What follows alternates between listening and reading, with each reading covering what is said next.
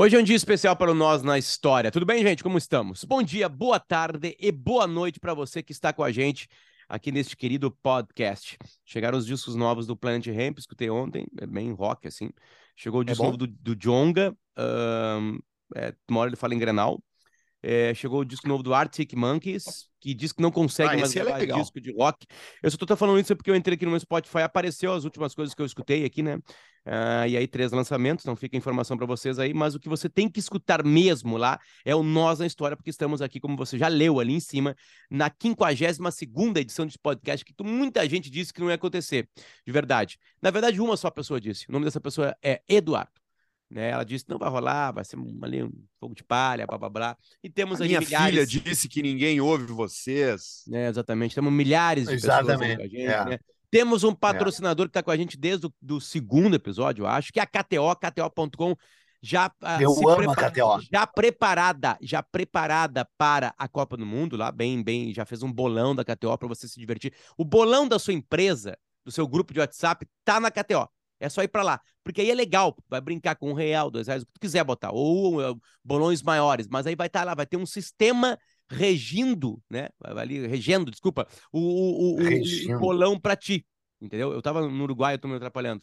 Ah, tá bom. Misturando, tô misturando. Aliás, trouxe coisas uruguaias para vocês. Depois eu distribuo. Oba, ervas? É, opa. Trouxe. Olha aqui. Trouxe doces. Calma aí, só para acabar, só para acabar. E aí, tá. Peninha, nesse 50, nessa 52 segunda edição, junto com a KTO, a gente está anunciando aqui a chegada de um novo parceiro. E esse parceiro não é o 20 9. Esse parceiro não é a Gruppen, né? Que já hum. teve aqui. Graças a Deus que eu não gosto de nenhum dos dois que também. diz pra gente que ia estar, tá, né? E nós estamos com uma reunião marcada sem data ainda, né? Esse parceiro é real ele nos procurou rapidamente. É concreto. Esse é um parceiro concreto. concreto. Esse, Esse, é um parceiro, parceiro concreto. É concreto. Exatamente. É. Porque através do Marcos Luiz, deixa eu agradecer, o Pedra, no meio do caminho, tinha uma pedra, que tem tudo a ver isso, hum. é o apelido do hum. Pedra, né? E o Pedra falou: Meu, tem um amigo meu, é, com uma empresa muito legal aí, que adora nossa história, que mais do que isso, acho que tem que estar tá a empresa dele por ali. Então a gente anuncia aqui, junto com KTO.com, a Mevo do Brasil Brasil.com. Opa! Mevo é o nome da empresa, Mevo do Brasil.com é um site. A gente teve uma conversinha agora aqui com o Marcos Luiz, né, que é um dos caras da empresa, uma empresa que está crescendo, literalmente, tanto é que os caras falam, cara, a gente está segurando para fazer o Instagram porque nossa empresa está crescendo. Ela está angariando novas frentes nisso. Peninha, tu que participou da primeira vez de uma reunião comercial da tua vida, fale para a gente sobre a Mevo, por favor. Vamos ver se tu está bem preparado para isso. Até então, a Mevo é aquela... A Mevo procurou, ela queria só um episódio com a gente. Ela queria que a gente contasse a história das ruas no Brasil. Ela vai ser contada hoje, né? Não por causa vai. do meu, porque é do caralho. Enfim, é. mas a provocação foi dela. E aí, Peninha, diga mais. Então, o, a, a Mevo é essa, uh, tem uma velha tradição gaúcha, né, de filhos de imigrantes, porque está na cara que o Marcos é um imigrante, assim, com a, com a sua com a sua tez alva e seus cabelos loiros, veio do interior do Rio Grande do Sul. 3 de maio. Tá? 3 de maio. 3 de maio. 13 de maio? 3, 3. 3 de maio, se instalou aqui em Canoas, né? O, o, cara, que são lugares de alta produtividade, né? A, a, a gente pode ter um viés crítico ao Rio Grande do Sul, como eu tenho, né? ainda mais com as suas recaídas uh, direitistas aí, mas eu que sou o autor do livro Indústria de Ponta, a história da indústria no Rio Grande do Sul, sei da pujança e da, e, e, e da firmeza de, de empresários gaúchos que vêm, enfrentam o mercado, enfrentam as dificuldades que o Brasil impõe a quem quer empreender. Parece papo de direita, não é papo de direita, é papo de qualquer um que saiba que já que, que, já queira, eh, já, já tenha tido o desejo de empreender, de entrar no mercado brasileiro, o, o, o Brasil impõe peias, impõe dificuldades para que você uh, trabalhe e realize o, o, o teu trabalho. Nesse sentido, aqueles partidos aí que querem eh, menos Estado, eles, eles têm certeza, eh, eles têm razão. E aí, uma empresa que, além do mais, trabalha com coisas que hum, se vinculam a obras públicas, que é o caso da Mevo, que faz concreto, que faz pavimento, que faz calçada, a gente adorou saber que ele prefere não entrar em licitações, porque eu já entrei em licitação involuntariamente. Eu fui, não foi licitação, eu fui três vezes convidado para fazer livros sobre convidado, convidado pelo presidente do Brasil, Fernando Henrique Cardoso, para escrever a história da Caixa Econômica Federal, que eu nem queria. Eu disse, tá, então eu vou fazer.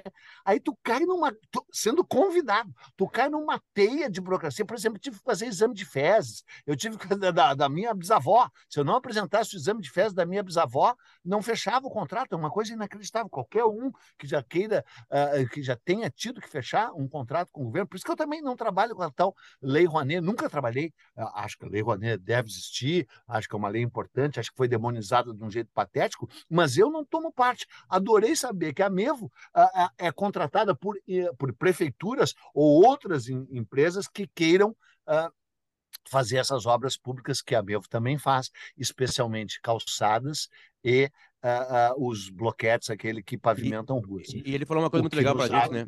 O, o que, Sim. claro, e, e falou uma coisa muito legal para a gente, que a construção civil é, é, o mercado brasileiro, o maior mercado brasileiro, o que mais tem potencial de crescimento.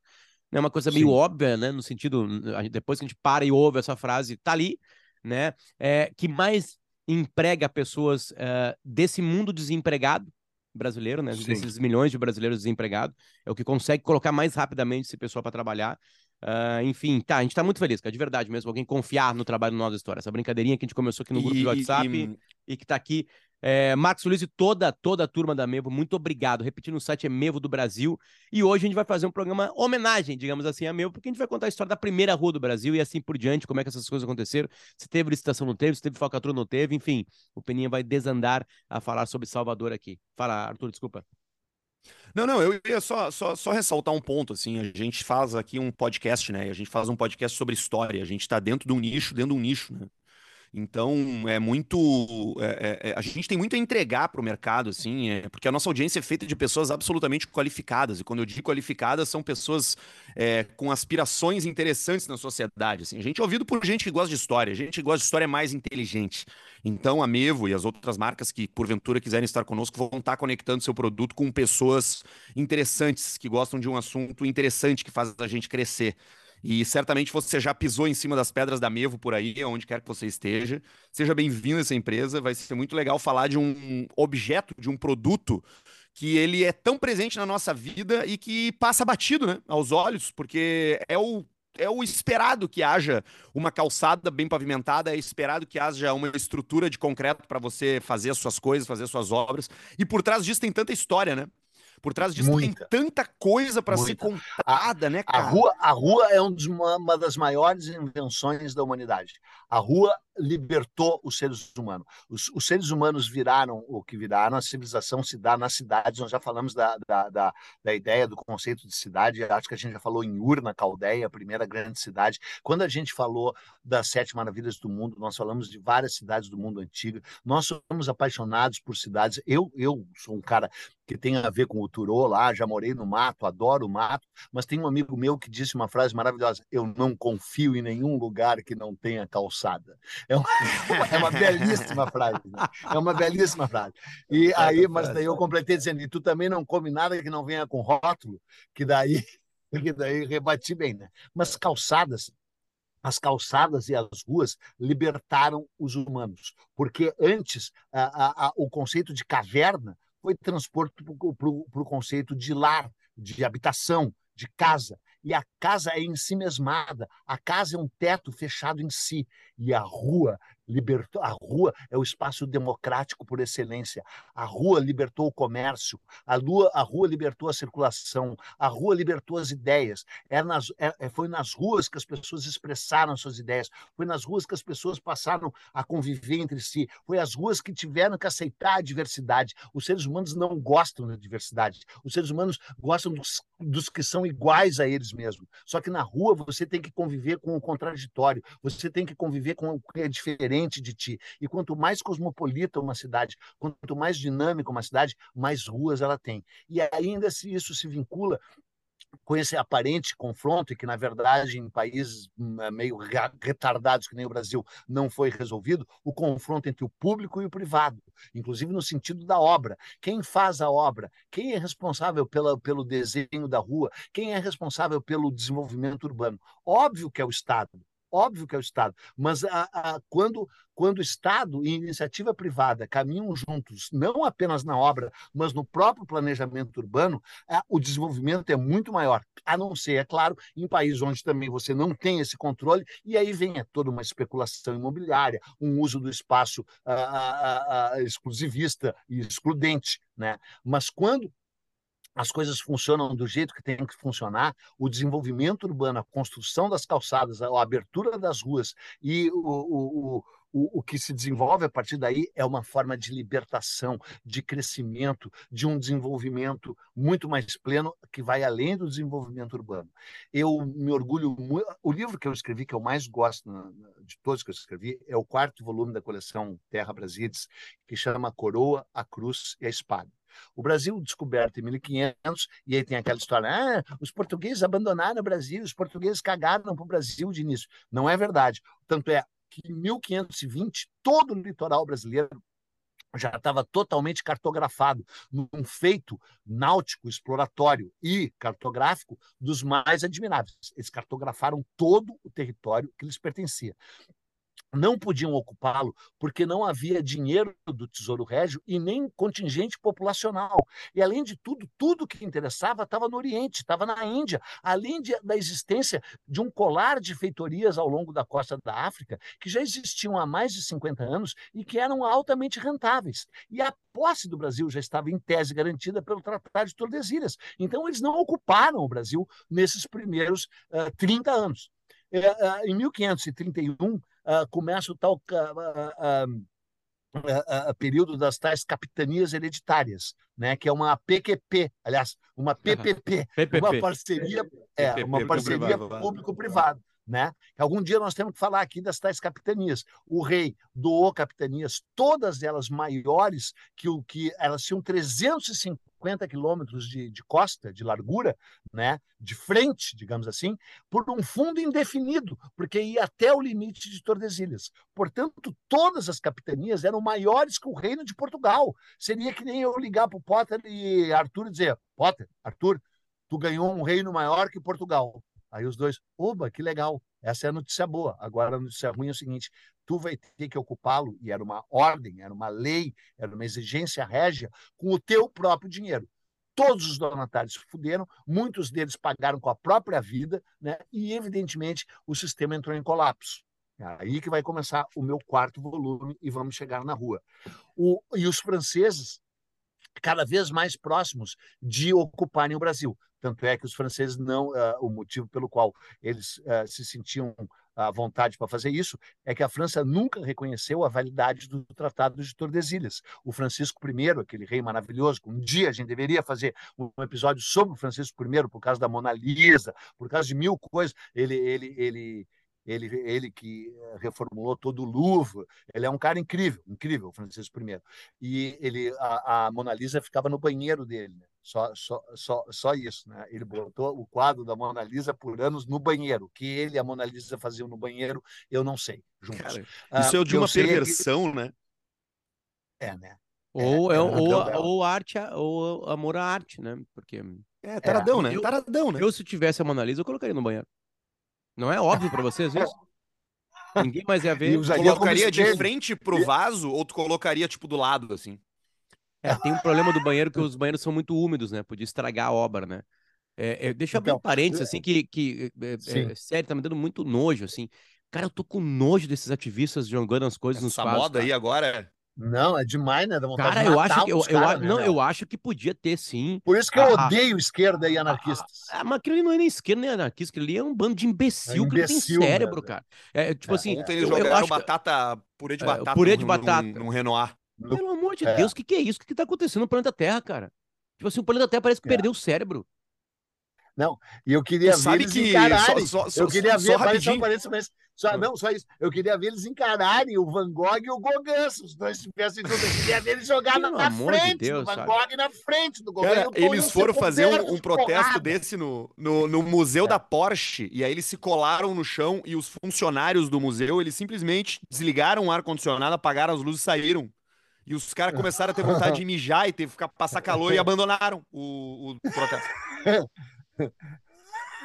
não, eu, eu, eu acho que é um rompante assim, de nós três aqui, certamente o Peninha faria isso com 20 anos de idade. Sim, faria. Faria, faria isso. Faria, eu faria, entendo que é uma. Tu vê assim, são jovens. Um idiota. Eles é, querem, eles estão prote... Ah, mas pô, eles estão protestando contra os plásticos no oceano.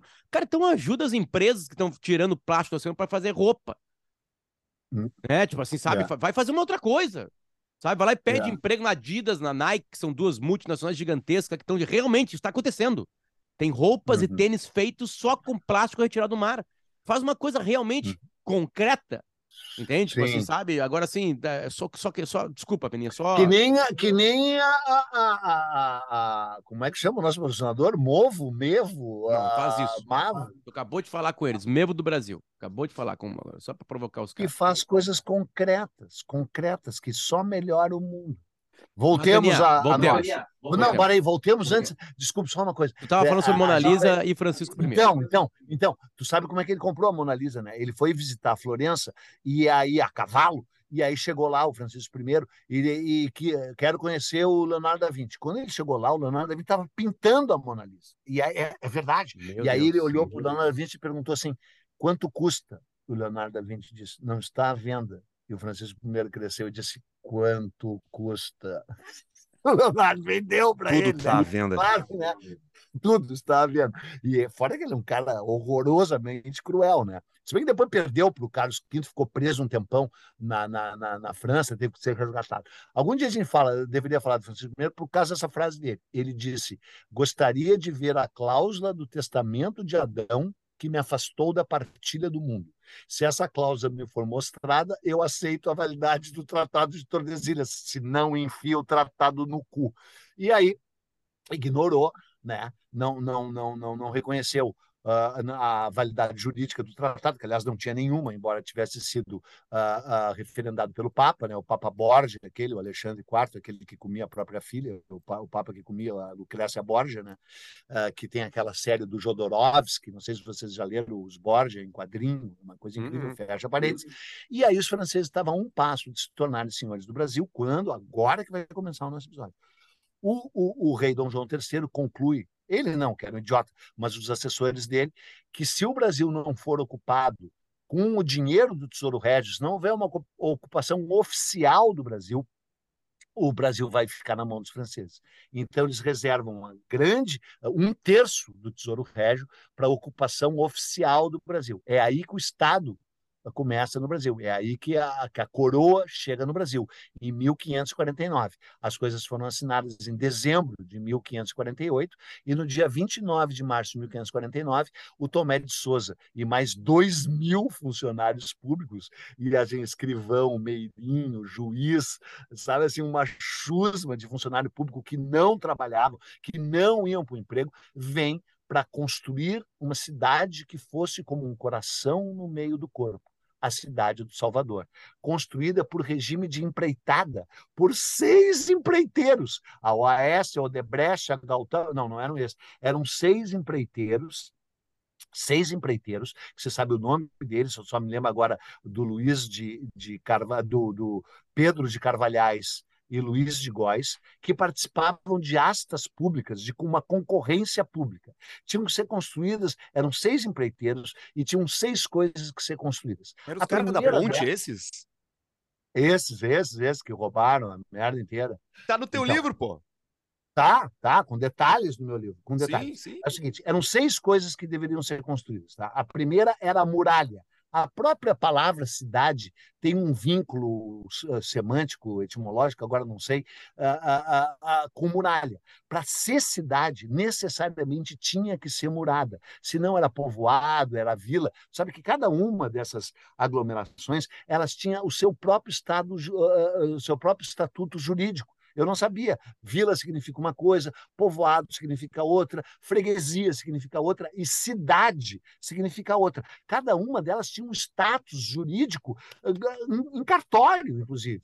E aí você criava uma cidade. E aí, para ela ser cidade, ela tinha que ter uma série de aparelhos urbanos. O primeiro era a muralha. O primeiro era a muralha. Então, a primeira coisa que tinha que fazer era muralhar o terreno em volta onde Salvador seria construído dentro. A segunda coisa era a casa de cadeia e câmara, câmara e cadeia, que eu já falei aqui que naquela época a, a Câmara dos Vereadores ficava no andar de cima e a cadeia ficava no andar de baixo. Em todas as cidades, e era uma troca-troca. O cara saía da cadeia, virava vereador, aí era preso como vereador, voltava para a cadeia. É inacreditável aquela velha história. O povo que não conhece a sua história está condenado a repeti-la. O número de vereadores brasileiros que foram presos e o número de cara que já era preso e virou vereador é enorme, é enorme. Então, se tu não sabe isso e tu permite que isso repita, tu tem mais é que te fuder, para usar um termo técnico. Foi assim, a casa de, de Câmara e Cadeia. A outra coisa era o Palácio do Governo. Tinha que construir um palácio para onde o Tomé de Souza ia se instalar. A, a, a, a quarta coisa era o, o, a Sé, a, a, a Igreja da Sé. E a, a quinta, me esqueci, e a sexta eram as ruas as ruas. Na verdade, não era a sexta, era a segunda. Primeiro tu muralhava e depois tu construía as ruas. Então, eu vou dar um, um, um exemplo assim, como é que foi. Está aqui tudo documentalmente comprovado nesse livro, A Coroa, Cruz e a Espada. Os, os, os, os, números é que são fictícios, mas o, o coisa é verdadeiro. Suponhamos que a muralha custasse 10, 10 eh, milhões de reais para fazer a muralha, tá? Tá. E aí quem tá. participava tá. da, da licitação era o Eduardo Bueno, o Luciano Potter, o Arthur Gilbert, Arthur Gilbert, o Marcos da, da, da Mob. É, é que Mob, cara? Da, porra, cara, da Mevo, cara. Tu parece que, que então... usa algum tipo de entorpecente que, que a tua memória falha, cara. É Mevo. É Mevo. É, Cara, esse é um jeito de fazer o nosso. Eu sei, e aí eu, e eu sou o personagem que te corrige. a escada. Cop, Exatamente. a Mevo, o Felipe da Grupo estava nessa licitação, sim, era o mais corrupto. E o ah. 20 barra 9, que é a pior carne de Porto Alegre. Todos nós sabemos que vai é, custar 10 milhões de reais para fazer a muralha. Aí o Potter, num envelope, põe a sua proposta: 800 milhões de reais. O Arthur bota 900 milhões de reais. O, o, o, o Felipe da Gruppen, que é um corrupto, bota 2 milhões, eh, bilhões de reais. E o Eduardo Bueno, que vai ganhar a licitação, porque isso foi feito em conluio, bota 18 milhões de reais. Só que custava 10 e ganham a licitação. E eles, então, fizeram um clubinho de empreiteiros que fraudou as licitações, botando o dobro do preço e ganhando pelo dobro do preço, porque os outros botavam muito maior. Depois chegou a vez do Potter ganhar seis ruas, oito ruas, está aqui, está escrito, para mim perdi. Oito, eram oito ruas, quatro longitudinais e, e quatro é, eram em xadrez, em xadrez. E depois, e assim por diante. Então, esse fraude, aí, aí o muralha de tudo é o seguinte: a muralha caiu a muralha caiu. O cara construiu a muralha, a muralha caiu. Ele, ele disse que a culpa era do cara que tinha vendido cal com areia da praia, igual ao. Porque o ah, cara que fazia cal era outro. Igual ao Palace 2. Igual ao Palace Caralho. 2. A muralha, a muralha ficou pronta em agosto de 1549 e caiu com as chuvas de verão de fevereiro de 1550. Tá? E aí a única coisa que realmente prestava eram as ruas porque daí as pessoas podiam circular pelas ruas. Porque como Gilberto Freire ensina num livro que tu tem que ler, porque esse podcast é feito para quê? Para a pessoa ouvir, parar de ouvir podcast e ler para não ficar só ouvindo o que os outros dizem, para ficar lendo, porque quando tu lê, o teu cérebro absorve a informação de um jeito diferente. Então tu lê o livro A Coroa, a Cruz, a Espada de Eduardo Bueno, e em seguida tu lê Sobrados e Mulcambos, do Gilberto Freire, que conta a história de todas as ruas coloniais do Brasil, de Olinda, de Salvador, de São Paulo, do Rio de Janeiro, tudo no século XVI e XVII, mostrando que foi o primeiro e praticamente único espaço de convivência democrática no Brasil. A rua, a rua, viva a rua. E viva a MOB que faz o Peninha, obviamente que a gente não foi em documentos como tu foi, né? É, é, e, e, a gente estava falando antes agora aqui com, né, com, com, com o Marcos Luiz aqui, que é o cara da Mevo, e, e, e a provocação dele foi assim, pô, cara, eu, eu, eu, gosto, vocês nunca falaram da rua, tá completamente linkado com, com rica essa história, né, de ter que ter rua e blá, blá, blá, né, foi assim a provocação dele. Uh, e aí tá, aí comecei atrás dessas coisas assim, na, na, onde eu Arthur muito mais procuramos as coisas que na internet, né? E a grande maioria, né? Ninguém tem tempo como tu tem, Peninha, para poder pesquisar as coisas e entregar tua vida a isso. E aí tu Sim. dá de cara com uma, com uma coisa que, que aparece em vários, vários, vários, vários sites, que é qual é a rua mais antiga do Brasil. E aparece, Sim. né, como tu pincelou em um pouquinho ali, a Rua Chile, em Salvador. Uhum. Né? Hoje, né? Chama Chile que fica hoje, no né? Pelourinho, né? De... Claro. Sim, sim. Chile é hoje, né? E aí tem uma coisa que aí que eu queria que tu respondesse, né? Porque ela foi fundada em 1549. Peninha contou parte dessa história. Sim, né? Sim, lá pelo governador geral, Tomé de Souza, aquela coisa toda, né? Isso. É, e ela tinha o nome de Rua Direita dos Mercadores. Sim. Bem, bem óbvia, bem portuguesa. Sim. Né? Bem português claro. o nome, né? É, e aí então... o seguinte, ela ganha o nome de Chile porque em homenagem a quatro embaixadores chilenos que morreram de peste bubônica no Rio de Janeiro em 1902. Cara, é. como é que essa guinada de nome de rua, que é uma coisa meio. Vamos lá, a rua em Salvador, ela ganha o nome Sim. de rua, rua, rua Chile, é, ganha Sim. população. E o mais, e o mais grave, o mais grave nesse caso é que é o seguinte, eu ia falar sobre isso. A mais importante rua de todas as cidades portuguesas se chamava Rua Direta, que virou Rua Direita. Rua Direita quer dizer a rua certa, a rua correta, a rua direta. Direita quer dizer isso e nesse mundo que a gente vive aí, nesse confronto direita, esquerda, lá, né? a direita sempre esteve certo. Direita quer dizer aquilo que é reto, aquilo que é retilíneo, aquilo que está certo. Então era a rua direta. Né? E em Portugal tinha a rua direta da igreja e a rua direta dos mercadores, porque era a rua do comércio, entendeu? E aí, porque havia cidade alta e cidade baixa.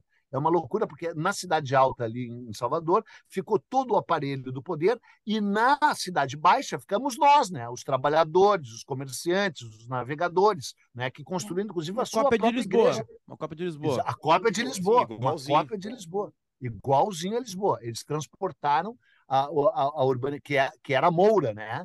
Porque o grande Nossa. conceito urbano era da ocupação moura da, na Península Ibérica. A Lisboa ainda hoje é uma cidade com grande influência moura na arquitetura e no urbanismo. Claro que a capa medieval foi rompida, né? E a cidade se modificou, mas mesmo assim tu ainda vê isso. Né? E vê especialmente o conceito de cidade alta, onde mora o poder e a riqueza, e a cidade baixa, onde moram, moramos nós, vocês, no caso eu já estou na Cidade Alta faz um tempo. Não, faz, né? Fazendo uma alegoria com Porto, fazendo uma comparação com Porto Alegre, é bem claro de Exato. ver essa divisão, né? O centro nos altos Isso. da cidade, enquanto as, as terras e as pessoas moravam na parte baixa. Exato. E o Rio de Janeiro também, que era tudo no Morro do Castelo, que foi derrubado, e São Paulo também, no pátio do colégio.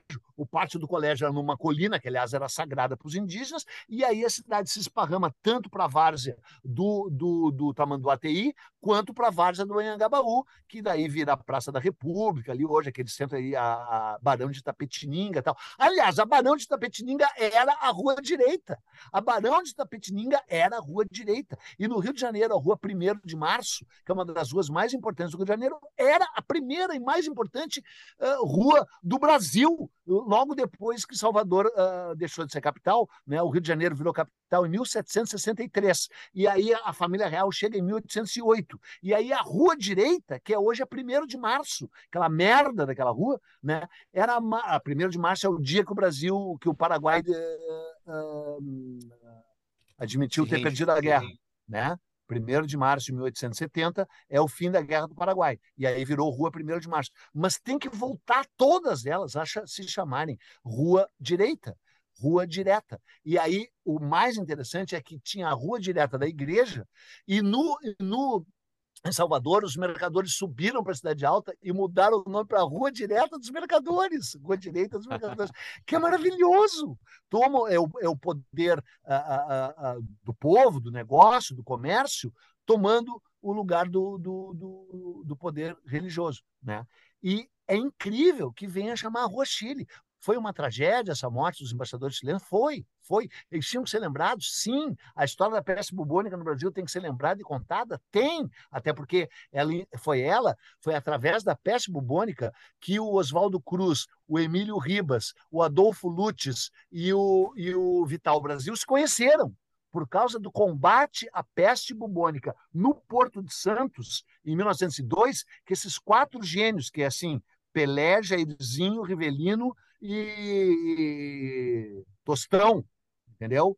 Ah, ah, é, é, Oswald de Andrade, Mário de Andrade, Tarsila do Amaral e, e, e Pagu, entendeu? É, é, é, quatro gênios vivendo na mesma época. Vital Brasil, Emílio Ribas, Oswaldo Cruz e Adolfo Lutz se conheceram os quatro, que depois mudariam toda a questão sanitária no Brasil, no combate à peste bubônica no Porto de Santos. Então, que a gente tem que lembrar que teve essa peste, que isso matava e que e, uh, diplomatas chilenos morreram, ok.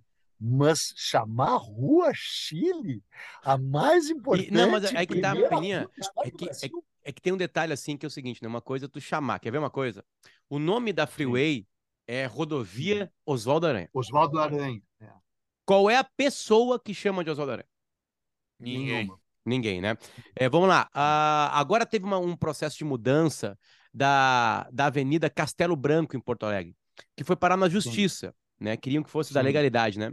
É, é, a justiça disse que não tinha, é, deu uma argumentação jurídica, assim, saiu pela tangente juridicamente, né? Que não tinha que se meter nisso, que blá blá blá blá blá, e aí tá lá, né? Mas antes de qualquer coisa, o povo tem que pegar. O povo de Salvador chama de Rua Chile. Pegou? Sim. Pegou? Pegou. E aí? Pegou. Qual a explicação? Fudeu. Comercial, é, não comercial, facilidade. Todos os nomes das outras ruas morreram junto? Como é que o que, aconteceu exatamente todos, lá? Todos morreram juntos. Todos morreram juntos. Acho que estava vendo aqui. Todos, todos morreram juntos. É. Aí... Impressionante. Ah, chamava Rua do Tira Chapéu. Hein?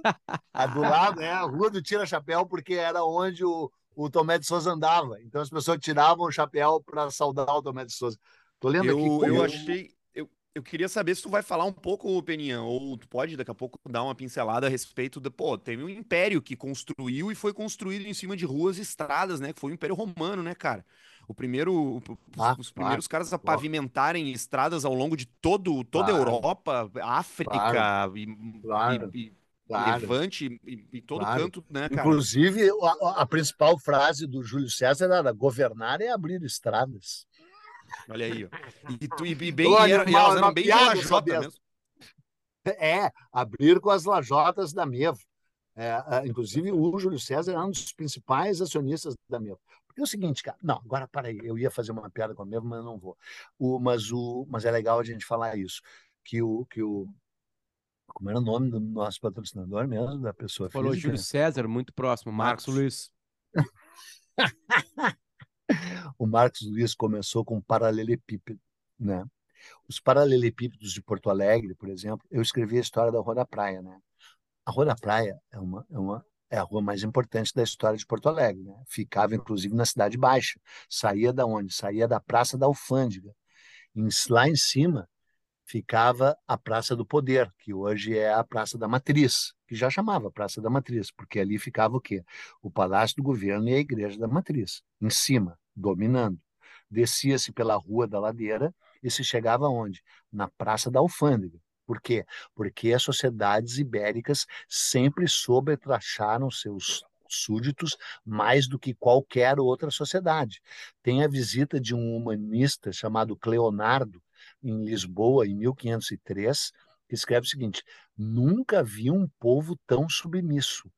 Pagam cotas de impostos escorchantes e não recebem por elas nada em troca. Povo que não conhece a sua história, né? O jeito que as coroas castelhana e, e, e lusitana cobravam seus, seus súditos não tinha paralelo em lugar nenhum. A Holanda cresceu e virou o que virou, e, e, depois a Inglaterra, porque diminuíram os impostos, especialmente a Holanda, enquanto Espanha e Portugal aumentavam os impostos nos séculos XVI e XVII. Então, Porto Alegre nasceu em torno da Praça da Alfândega. E saía da Praça da Alfândega uma rua que costeava as margens do Guaíba, do Lago Guaíba, chamada Rua da Praia porque ela tinha praia o tempo inteiro. Essa rua virou a rua mais importante de Porto Alegre, de certa forma, até hoje.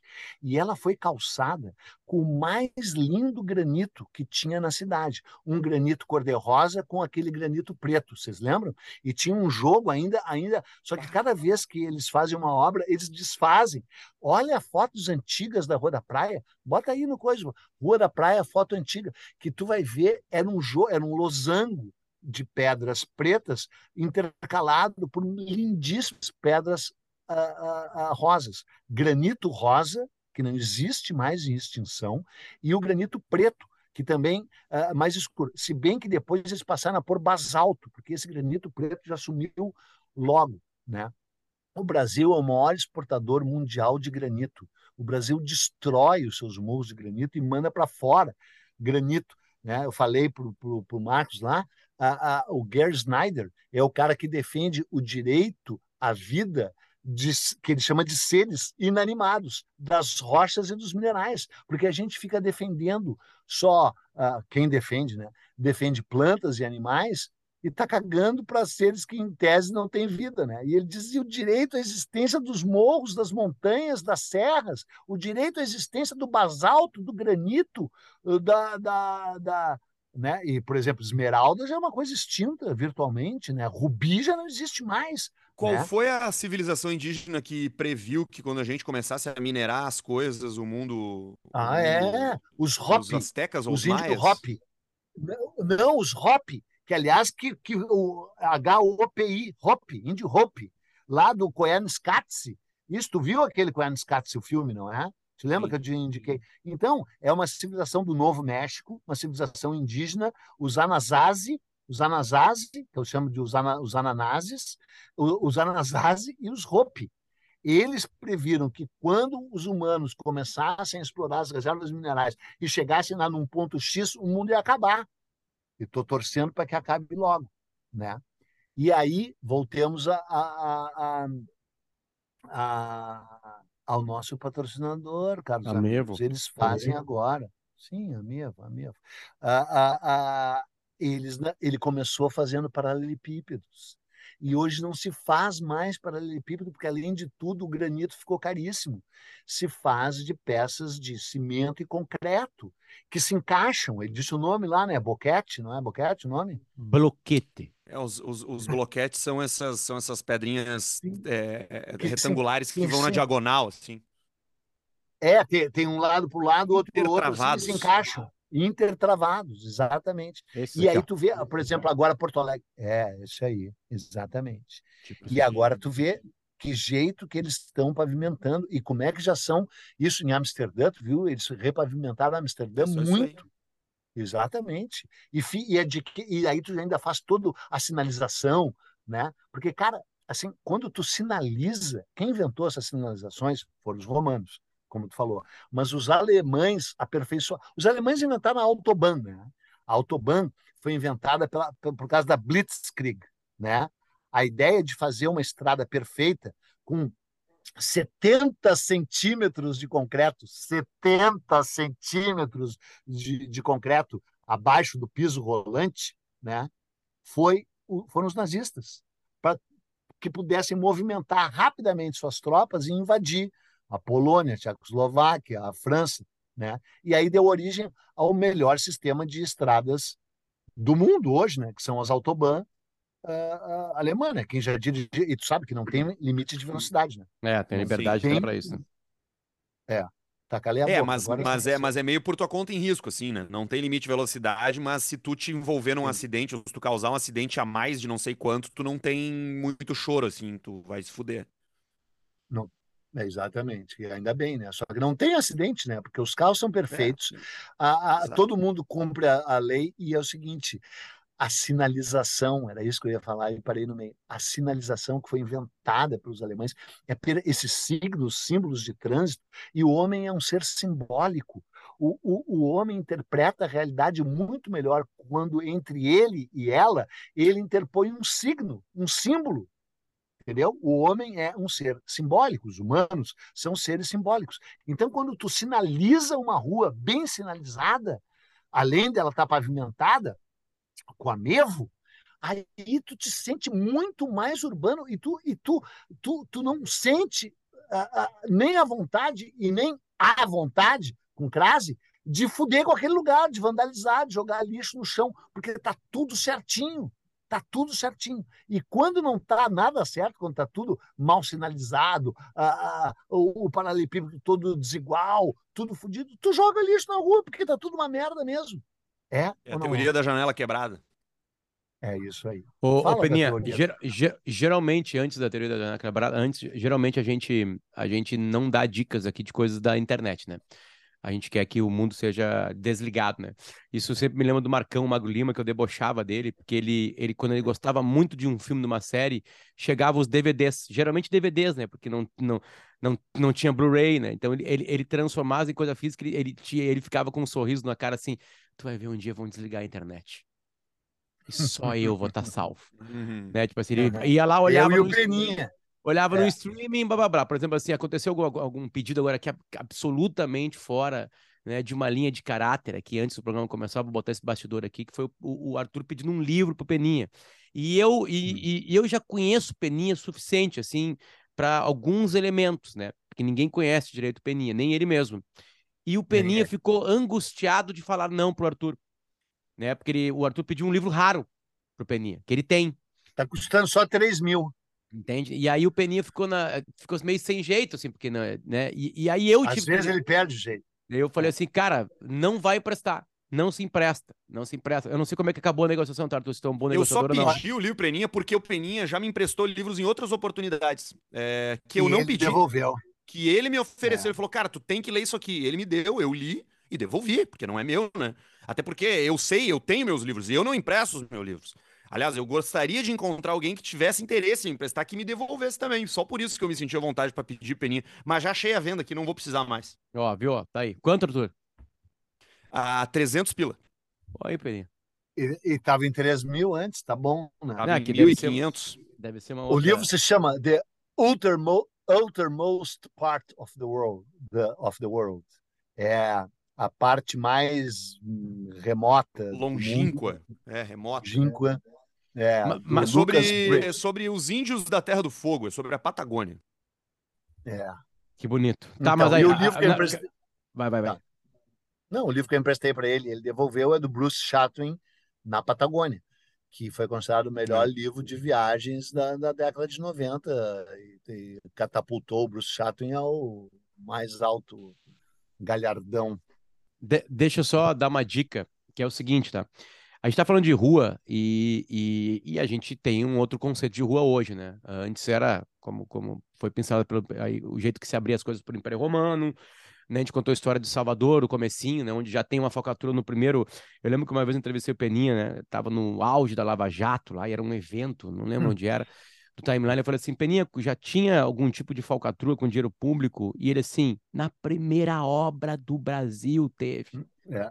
Era uma é. ponte, né, Peninha? Não, não era. Era, o que que era? era um aqueduto. Um aqueduto. Aqueduto. É, é, é, é, porque junto com o Tomé, essa história é maravilhosa, né? Ah, ah, quando o Tomé de Souza veio, veio todo o aparato burocrático administrativo, como eu falei. Aí veio o primeiro-ministro da Justiça do Brasil e o primeiro-ministro da, da, da, Fazenda do Brasil. Não chamava assim. O ministro da Justiça se chamava ouvidor geral, mas era a mais alta instância do judiciário no, no Brasil. Então, o Tomé de Souza não podia tomar nenhuma decisão sem que fosse referendada pelo STF, pelo doutor Pedro Borges. E o cara da Fazenda, o Paulo Guedes, era o, o esse se chamava Doutor Pero Borges. E, e, e o ministro da Fazenda, que era o provedor Mor, se chamava Antônio Cardoso de Barros. Eles eram dois corruptos e dois ladrões que brigaram um contra o outro. Então, eles mandavam cartas para o rei contando a roubalheira do outro e se defendendo. Quando eles estão se defendendo, eles estão mentindo, mas quando eles estão acusando o outro, eles estão dizendo a verdade. É maravilhoso, é maravilhoso. E esse cara se chamava Dr. Pero Borges. Essa, essa vai para o Márcio, nosso patrocinador da Mevo. Essa vai para ti, Márcio. Essa vai Marcos! Pra... É não, não para mim é Márcio agora. O teu, teu, teu cérebro tá destruído mesmo, a gente sabe disso. Mas segue, tu tava embalado, vai. Então, o cara era corregedor de justiça em Elvas, em Portugal, o doutor Pedro Borges. E ele foi encarregado de super, supervisionar a construção de um aqueduto em 1545. Aí o aqueduto, as obras pararam no meio porque aquela era uma época tão primitiva, tão primitiva, que obras públicas paravam no meio. Veja só, assim, o governo começava uma obra, de repente a obra parava. Dá para conceber uma coisa dessa para tu ver que época primitiva. Parou a obra no meio.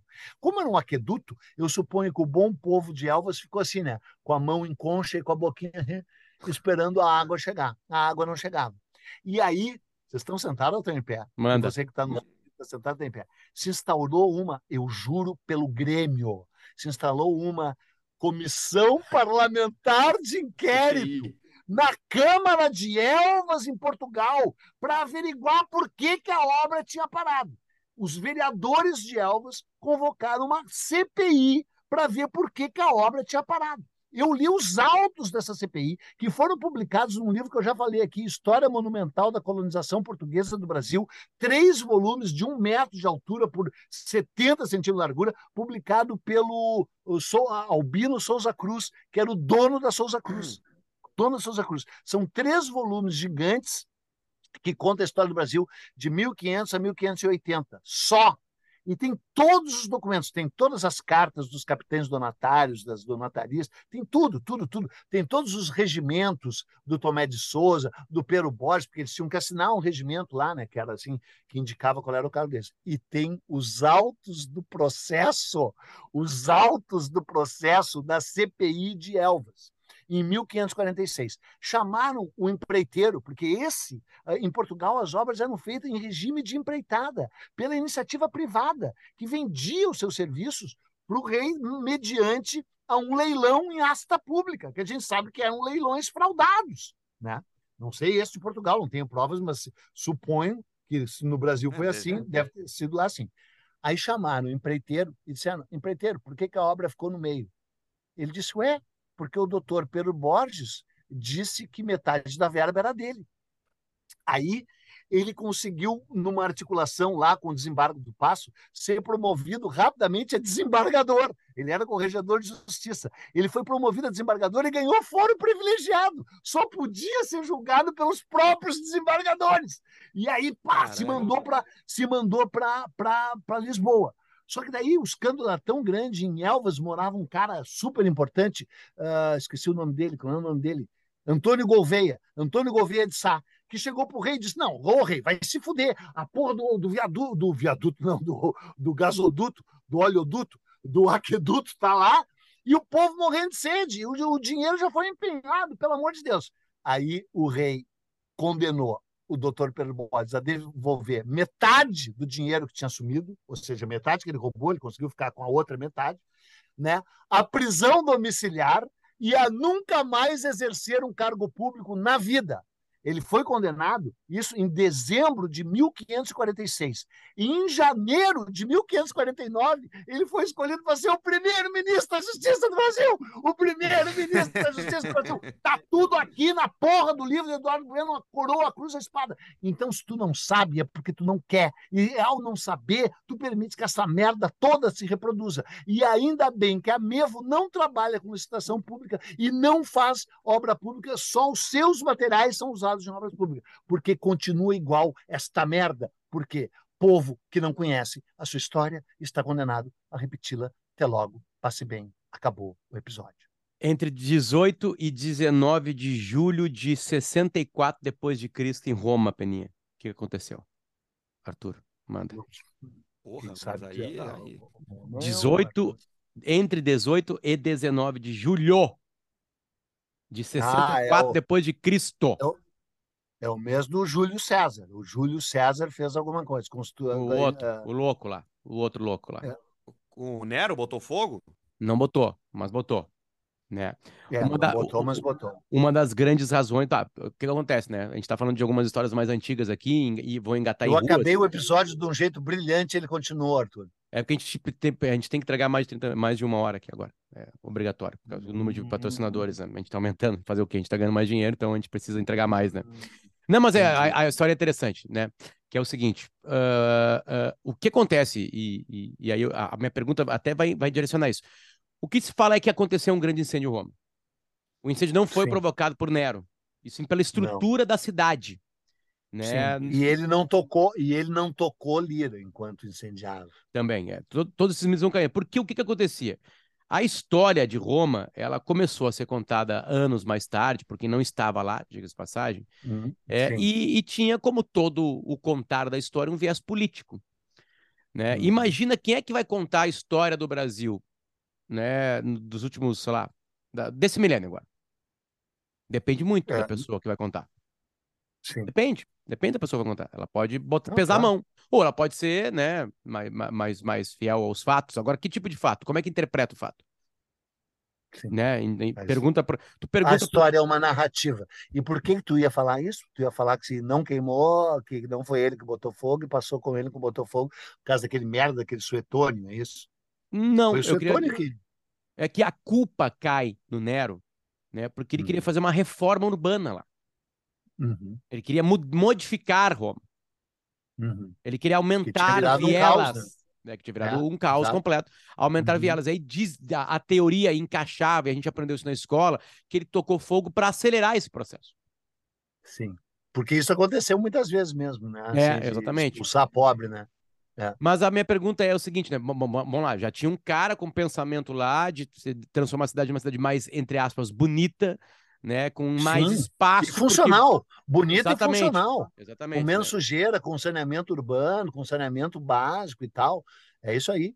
A história da humanidade é essa, desde que eles inventaram as cidades, em Urna, Caldeia, e aí as cidades do Egito, lá, a cidade do Amenófis, quarto lá, uh, Tebas, né? Esqueci o nome da cidade que o Amenófis fez. Uh, uh, não, Amarna, Amarna, quando ele destruiu todas as coisas e saiu de Tebas e criou um monte de cidades urbanas, foram construídas com planejamento urbano. Né? O conceito, o estudo do urbanismo é, é, é, é muito anterior a Cristo. E várias cidades foram fabulosas, né? inclusive as cidades árabes da nosso, Península Ibérica, no, Granada. Nosso episódio passado é uma homenagem a esse tipo de planejamento, isso. né? De obras Exatamente. inacreditáveis. Mas, assim, só para vincular, para lidar com isso, né? Claro, a, a, a cidade ela é a grande razão do comércio acontecer né? Tipo claro. Tipo assim, né? As pessoas começam a trocar e aí tem a invenção do, do, dinheiro, enfim. E, e, aí o seguinte, a, a, teoria mais próxima hoje é de que o fogo começou nos cubículos de madeiras onde tinham vários comerciantes apertados, o que a gente poderia chamar hoje de um hum. camelódromo. No Sim. camelódromo de comércio Roma, é onde o mais é. comércio popular, é. né, de, de trocas ali, porque só a rua possibilita isso. A rua te obriga a passar de alguma maneira por algo, né? né? Por uma por, por né? Uhum. É obrigatório isso. Naquela época, claro, eram carruagens, eram cavalos e outros tipos de animais puxando algum tipo de processo. Não tinha altas velocidades ali, né? É, mas é, é, é engraçado saber que em 64 depois de Cristo tem já tem já tem, claro que já tinha, mas eu digo assim, linka-se alguma coisa é, em cima disso, porque o planejamento urbano tinha acelerado a loucura do Nero, dele pegar e tacar fogo uhum. na cidade, enfim, essas coisas todas aí. Mas a minha pergunta, Peninha, e aí? Onde, paro, onde eu acredito e onde eu paro de acreditar? Quando é que tu desconfia que essa história está sendo contada pelo Terça Livre ou, sei lá, pro, pelo Diário do Santo Ah, é fácil, é fácil, é fácil. Nós estamos num nível de acesso ao conhecimento extraordinário. E o, je, e o, e o jeito que as pessoas se dedicaram ao estudo de Roma é total. Então, o, os caras vão identificando a origem da lenda e chega. O, Nero foi, foi criado como. Inventado como louco pelo Suetônio. Né? Também está aqui, ó, comprei no, no, uh, no, no Brick da Redenção essa versão do, do, do Satiricon, do Petrônio, que é um livro espetacular, né? E esse é melhor, melhor não digo, mas esse é mais peculiar ainda, porque foi traduzido pelo Paulo Leminski. O Leminski é o cara ah, que, que é, conseguiu a prerrogativa de nem precisar olhar no original antes de traduzir, né? o Leminski não traduzia, o Leminski inventava. Eu acho que ele nem consultava o original, por exemplo, Pergunte ao Pó, Ask the Dust, que eu que editei lá na Brasiliense, é do John Fante, ele nem abriu o original. é dele, né? Ele traduziu, baixou do, do, japonês, sem nunca ter falado japonês, né? Quer dizer, ele disse que falava japonês, ele disse que traduziu direto do metro original em latim. De qualquer forma, é uma tradução maravilhosa, só que eu sugiro que você leia essa e depois leia outra, né? E se não sabe ler em latim, que é o meu caso, que leia em inglês. Então, cara, a gente chegou num nível tal de conhecimento, de profundidade de conhecimento histórico, e são, são tão grandes historiadores que os caras vão direto na fonte, e se não vão na fonte original, porque a fonte original não existe, vão na fonte, eh, na, na, na primeira versão da história. E aí descobrem, como o Potter falou, que a história foi escrita por uma versão que não se baseia em documentos. Aí os caras começam a pesquisar o censo demográfico, começam a pesquisar como é que o urbanismo de Roma naquele dia, naquela época, onde é que, quais são os primeiros relatos de onde o fogo começou, onde é que o Nero estava, estava comendo, estava cagando, o que está, porque o, os caras ainda tinham, tinham diários, os cortesãos diziam, não, nesse dia encontrei o Nero, e tu descobre tudo, tudo, porque é verdade, tem um poder, assim, uma coisa que tu falou, Potter, é verdade. A história é uma narrativa. A história é uma construção. Narrativa, inclusive, no sentido em que essa palavra hoje virou palavrão. Mas a história sempre foi uma narrativa, desde Heródoto. Quem conta escolhe o que entra e o que fica fora, que nem a imprensa golpista. A história é uma edição. A história uh, é uma seleção. Alguns fatos uh, se sobrepõem e outros que na época foram tão importantes quanto vão sendo esquecidos. Né? Isso é assim, sempre foi assim.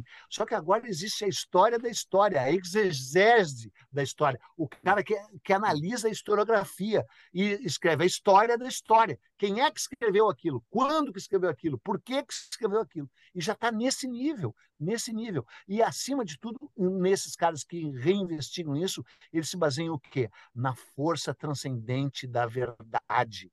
A verdade sempre se impõe. A mentira caminha mais rápido e chega ao, ao, ao seu objetivo antes mas daí ela fenece e a, e a verdade caminha mais lentamente, mas quando chega aonde a, a, a mentira se antecipou para chegar, acaba com a mentira que nem sol derrete a neve. Então, tu falou, como é que alguém vai escrever essa história do Brasil? Vai escrever essa história do Brasil assim, mostrando que o Bolsonaro era um psicopata, um despreparado, um fake news, um canalha, um ladrão, um miliciano, um irresponsável, com um monte de imbecil apoiou ele e tal. Isso que vai escrever, porque essa é a verdade. Só que quando tu está no meio do furacão, e aí a verdade, inclusive, a história não é feita por historiador, é feita por jornalista, e jornalista é um tipo meio estranho, enviesado de historiador, embora tenha seus méritos, né? A história requer também distanciamento, também tem essa. Vou ter que abrir um pequeno parênteses. O meu amigo Jorge Caldeira ligou para o Evaldo Cabral de Melo, que é talvez o maior historiador vivo do Brasil, junto com Alberto Costa e Silva. Os do, o Alberto Costa e Silva tem 91 anos de idade, é o grande especialista no tráfico negreiro, né? no Rio Atlântico, como ele chamou. Ele disse que era tamanho o tráfico uh, uh, de escravizados entre o Brasil e a África que o Atlântico virou um rio. Ele chamou de Rio Atlântico. É um cara maravilhoso, genial, 92 anos de idade. E o outro é o Evaldo Cabral de Melo, que é irmão do João Cabral de Melo Neto, o, um dos maiores poetas brasileiros de todos os tempos. O João, o, o Evaldo Cabral de Melo é o grande especialista em Brasil holandês e em Pernambuco. Ele é pernambucano, mora no Rio de Janeiro, diplomata, era do Itamaraty, mas mora no tempo que o Itamaraty existia, mas é ele mora no Rio de Janeiro, mas assim, a alma dele é totalmente pernambucana.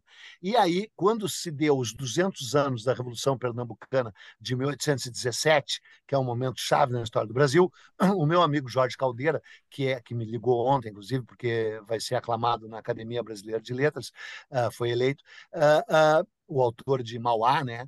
O autor de, da História da Riqueza no Brasil, um cara sensacional. Uh, resolveu fazer um livro sobre os 200 anos da Revolução Pernambucana. E ligou para o Evaldo. Evaldo, você não gostaria de escrever sobre a Revolução Pernambucana? E o Evaldo disse: Não, meu filho, passou muito pouco tempo ainda, nós não temos distanciamento. Foram só 200 anos, ainda não dá para escrever sobre isso. Ah, é muito novo. É, é, é, só 200 anos. Eu só escrevo coisas que já passaram 400, porque daí o historiador pode ter o necessário distanciamento. Já não há mais essas paixões fervilhantes. 200 anos é muito pouco tempo, meu amigo. E não escreveu. Ou seja, pô, maravilhoso. E aí né? você né? aí olha jornalista... um cardzinho no Instagram com uma frase e já está discutindo é. durante meia hora num bar, tendo certezas absolutas. Exatamente. Essa é a moral Exatamente. da história. KTO.com é está com a gente, entra lá para brincar, organizar o seu bolão da firma, como a gente chama, porque tem Copa do Mundo chegando, e vai se ambientando com isso. Aliás, a KTO tem odds para quem vai ser o novo presidente do Brasil e tinha no primeiro turno também, tá? E as Mudou odds ontem. As odds estão emparelhando. Não estão uhum. mais. Anteontem, as odds estavam 1.88, 1.92. Aí depois da questão do Roberto Jefferson, a do Bolsonaro subiu de novo para 2.2 e pouco. Pode ver como Olha. as coisas são móveis, né? As coisas são móveis. Hum. Então a Catel tá fazendo brincadeiras de odds ali com a. Pre... Tá muito a legal acompanhar isso. Cara, peraí, olha, peraí, os, os, eu poderia... a KTO. As odds da KTO estão tão, tão sendo, tão sendo balizadoras de, de possibilidade de, de, de voto, cara. Aliás, Brasil, é uma, é, essa é uma tradição britânica, né? Uma tradição britânica. Esse dia eu estava vendo uma matéria bem interessante de por que, que, as pesquisas erram. O cara que apostou que a Liz Truss ia durar 42 dias está riquíssimo. Tem uma, tem, uma, tem uma matéria bem interessante que eu é. li, acho que foi no Globo, que é o ah, seguinte, mesmo. né? Por que, que os, os, os, os institutos de pesquisa, não só do Brasil, do mundo, não conseguem identificar um voto conservador ou um voto de direita? Né? Eles têm dificuldade de entender isso aí. Então eles começaram a estudar. Né? Vocês viram que o IPEC, né, o Datafolha erraram muito Sim. feio no primeiro turno aqui, vem errando muito. no Brasil e principalmente errando no voto de direita hoje bem consolidado Sim. em cima de Bolsonaro e de quem apoia o Bolsonaro, quem está com o Bolsonaro, né? Errou com o Onix Lorenzoni, apesar de tinha assim um crescimento, uma curva de crescimento identificada já, né? E aí as pesquisas se defenderam dizendo, gente, a gente não fala a verdade, a gente, fala, a gente tenta fazer um retrato, né? Mas aí tem problemas. E lá na Inglaterra eles têm mais respostas para isso. E eles foram aprofundar o estudo e, e se deram conta de uma coisa: o ser conservador que está mais linkado, claro, à direita do que à esquerda, e o bom conservador, tá? O cara que conserva, que tem mais calma. Como acabamos de ter uma frase de um conservador da história. Vamos esperar um pouquinho mais. Vamos esperar Não. 400 anos. Né? Vamos Não, esperar o, calcar o, Evaldo, mais. O Evaldo é conservador no melhor sentido, no brilhante, exatamente, né? exatamente. e aí, e aí o voto dessa pessoa, ela, ela, tem mais vergonha de dizer, porque é mais, é, é mais humano, é mais tesão gritar, ou quando tu é oposição, seja qual for, né? Tu grita, eu quero mudar. O teu voto não é conservador, de esquerda, de direita, tu diz que quer mudar. Ou tu, tu quer ser revolucionário, porque é a resposta. Se tá ruim, eu tenho que mudar. Eu tenho que gritar, eu tenho que tacar fogo, eu tenho que fazer alguma coisa. Então, lá na Inglaterra, onde os institutos de pesquisa são mais antigos, onde tem uma democracia mais consolidada há mais tempo, enfim, lá eles têm dificuldade. Então, talvez essa seja a explicação para eles não conseguirem pegar votos no Bolsonaro e votos no Trump que também eles erraram lá em 2016. Eles não conseguiram é. identificar que o Trump estava crescendo e o Trump foi lá e ganhou a eleição, né? Claro que tem elementos diferentes nos Estados Unidos, né? Porque lá o voto não é obrigatório. Aqui para o Brasil, 20% das pessoas acham que o voto também não é obrigatório, não vão votar. Né, tem uma abstenção de quem pode uhum. votar de 20% nas últimas, sei lá, sete eleições aqui no Brasil. É, é algo que se trabalha. Mas, enfim, só achei que podia abrir esse parênteses aí para tentar. É... Bom, não, e o, o parênteses eu fecho dizendo o seguinte: a, a, a, eu gostaria de saber se a KTO poderia abrir uma aposta de quanto tempo, afinal, vai durar esse programa. Eu acho que não emplaca o, o fim do ano de 2022. 2023 talvez não tenha mais o nós na história. A não ser, a não ser que a minha, a não ser que você resolva refazer a calçada da sua casa.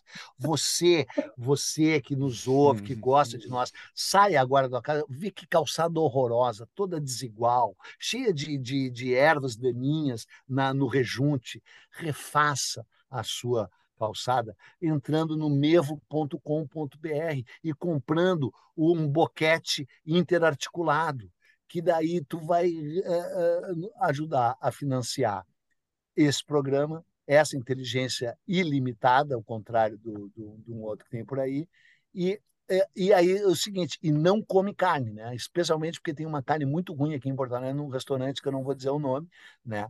E, e, não prote... e, e, também não proteja o, o seu computador. O seu computador. E os seus sistemas é, de, é... de, de, comunicação aí virtual com a grupo é. né? Bom, vamos lá. Viva Mevo. Mevo é o novo patrocinador nosso aqui. Mevo do Brasil é o site.